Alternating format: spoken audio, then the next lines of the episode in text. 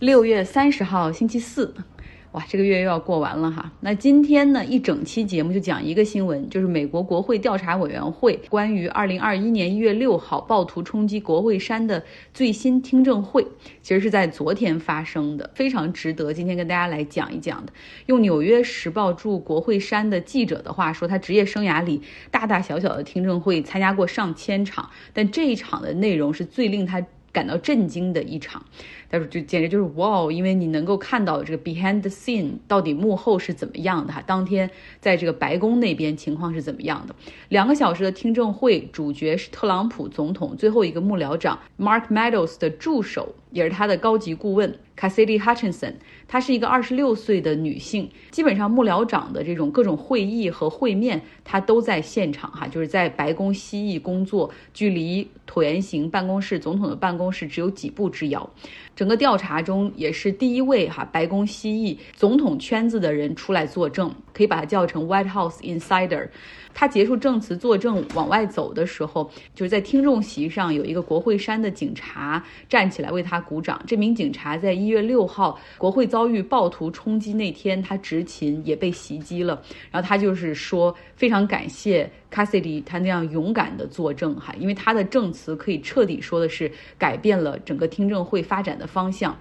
你会听完我接下来讲的那些，你会发现整个事实的真实情况比我们想的还要糟糕的多。Cassidy Hutchinson，他之前在闭门听证的时候就进行过作证，那这一次他同意哈这进行公开证词，并且整个全部这两个小时都是通过电视网向全国进行转播。他回顾说，早在二零二一年一月二号，也就是事情发生的四天前，然后当时总统的私人律师。朱迪·朱利安尼来到白宫幕僚长的办公室，然后之后呢，他送朱利安尼到停车场，但是朱利安尼最后就对他说：“你看吧，在一月六号会发生很重要的事情，非常美妙的事情。” Cassidy 就是说：“就你为什么这么说呢？到底会发生什么？”然后朱利安尼就说了：“到时候我们会去国会山，总统也会在那儿，他会看起来非常的，他会看起来非常的 powerful。” Cassidy 很惊讶，回去就问他的老板哈，白宫幕僚长 Meadows。然后就问说会有什么事情会会发生？Meadows 就说一月六号可能会发生很糟糕、很糟糕的事情，very very bad。那这段证词说明就是一月六号。并不是偶然发生的事情，这极有可能就是 pre-planned，就是事先有计划好的哈。然后之后呢，这个国会调查委员会还向大家展示了这个大概在一月初的几天里面，国会山的警察以及这个情报部门的工作人员都写了各种各样的报告，表明极右翼的武装会在一月六号来到 D.C.，然后而且他们的行为不会像过去那样的游行，更多的是表达对特朗普的支持啊，或者是直接反对拜登等等。这一次集会的目标很清晰，那就是要冲击国会。就这样的信息早已形成报告，然后向这个白宫这方面去汇报。那 D.C. 的华盛顿 D.C. 的警察局甚至在一月五号那一天就已经逮捕了一些非法持有大规模武器的特朗普的支持者。Cassidy 他回顾说，特群级的主管，然后还来到幕僚长的办公室，哈，在一月六号早上，他就是来说，说我们收，我们已经很明确了，这首先收到了很危险的警报，很确定，稍后你在一月六号参加集会的那些人都是持有了很多危险武器的人，然后还列举了一下武器都是什么。白宫的幕僚长并不惊讶，哈，然后他又一边看手机，然后一边。就是漫不经心的回复说：“就这些吗？还有其他事儿吗？”也就是说，他对这些东西并不感到意外，他们很清楚会发生什么。那再往后哈，就是按照时间线来说，在一月六号当天，这个特朗普这些支持者，他们不是先在一个地方进行集会吗？特朗普也赶到了现场进行发言，然后当时这个 Cassidy 也在现场，他也在后台这个 backstage 那边，然后跟总统离得很近。然后在后台的时候，特朗普就有点生气，他生气的是，并不是因为看到台下这些支持者很愤怒，然后很多人还带了武器。呃，Cassidy 说，特朗普感到生气是因为现场的这种。安保设置了很多隔离的障碍，然后他认为这个队伍没有办法很近的靠在一起，然后这个规模还不够大。他要求这特勤局和现场要把这些安全隔离障碍撤掉。然后特朗普还说，他们不是来伤害我的，我们就是要从这儿走到国会。这也是他之后上台之后对。支持者说的哈，Let's march to the Congress，就是咱们一起走向国会山，从这儿一起走向国会山，反复的强调。那之前。调查和作证的过程之中，基本上是缺少支点去证明特朗普需要对这次暴徒冲击国会山进行负责，因为大家可以完全说，他的支持者可以完全说，总统毫不知情，然后支持者是自发来形成的啊这种示威游行，然后我们因为感觉很愤怒，所以最后冲击了国会山，然后甚至带了武器伤害了国会山的警警员啊等等，或者喊了要吊死麦克彭斯，这可能都是偶发的事件。刚才我们讲的这些哈，基本上。都是驳回了这些人的所谓善意的推测，带引号的。那之后的内容就更为的震惊啊！就是据 Cassidy 回忆说，特朗普和他的幕僚长之前还讨论过，说他是否可以加入到这个队伍之中，站在最前面，领导他们一起这个支持者一起走向国会山。然后他准备在国会山的门前发表第二场的演讲。啊，他甚至要和支持者一起冲进国会山的这种国会里的 chamber。去阻止选举人票的确认，从来没有总统干过这样的事儿。事实上，美国总统是不可以随便进入国会的，因为国会是立法机构，除非你得到了这个议会的邀请，然后或者议员的邀请，总统是不可以随便进去的。而且他要进去那个 chamber 里面去阻止选举人票的这个唱票的过程，那个是个形式上的仪式哈，那相当于是他自己要直接干预选举的这个程序往下走。Cassidy 他回忆说，当时白宫的首席律师强烈反对，假如你们这么干了的话，咱们所有人都会被起诉，啊，而咱们被起诉的罪名都是可以写进写进教科书里的，或者教科书里那种的案例，我们这个团队是不可能让这个事情发生的。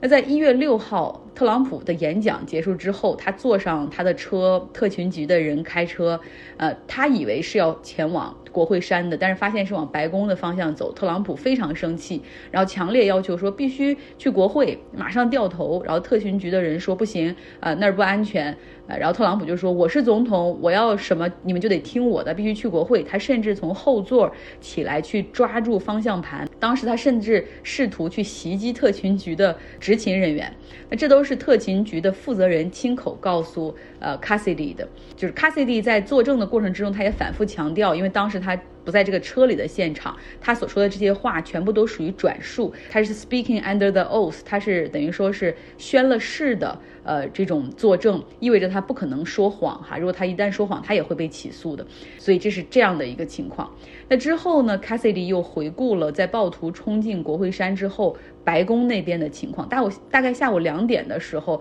白宫首席律师又来找幕僚长说，就是这个现在暴徒已经冲进国会山了，我们必须马上去让总统去表个态，否则很多人都会死。然后这个幕僚长 Meadows 他就回复说，可是总统什么都不想做。白宫首席律师就是说，他必须做点什么，我们必须做点什么，否则到时候血流成河的时候，你的手是脏的，我的手也是脏的。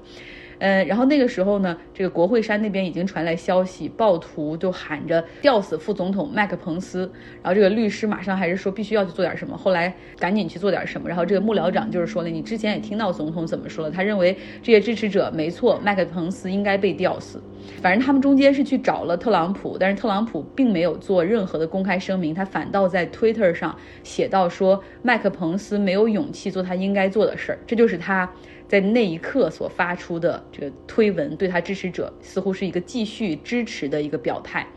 Cassidy 他自己是一个特朗普的支持者，然后他一直是认为说总统为这个国家做出了很多贡献，他也是一个保守派，要不然他怎么能够进入到白宫幕僚长的这个团队进行工作？在那一刻，他看到推文的时候，感觉到无比的沮丧，然后失望、难过，甚至感觉到恶心。他意识到说总统原来。根本不爱这个国家，他煽动起这样的冲突，让美国国会山去被暴徒冲击，那些人拿着武器可能去伤害任何人，只因为一个谎言，就是特朗普认为自己赢得了大选。然后整个暴徒冲击国会山的这个全部过程是一百八十七分钟，总统除了那条推文之后什么都没干哈。那再往后依然有这种 bombshell，bombshell 是英文里的一个词儿，是重磅的内容。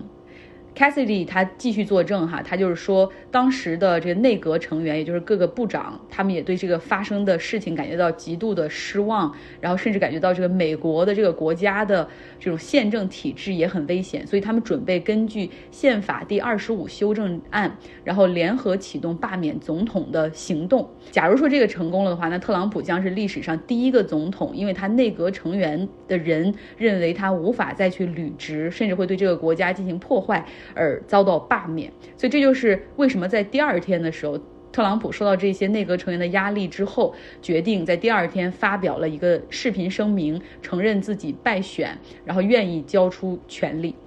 卡西蒂的听证会信息量非常的大，到最后的时候还有一个 bombshell，哈一个重磅，就是说很多很多当时白宫里的这种特朗普圈子里的这些人，包括他的私人律师朱利安尼，他的幕僚长，然后都让特朗普给他们开了这种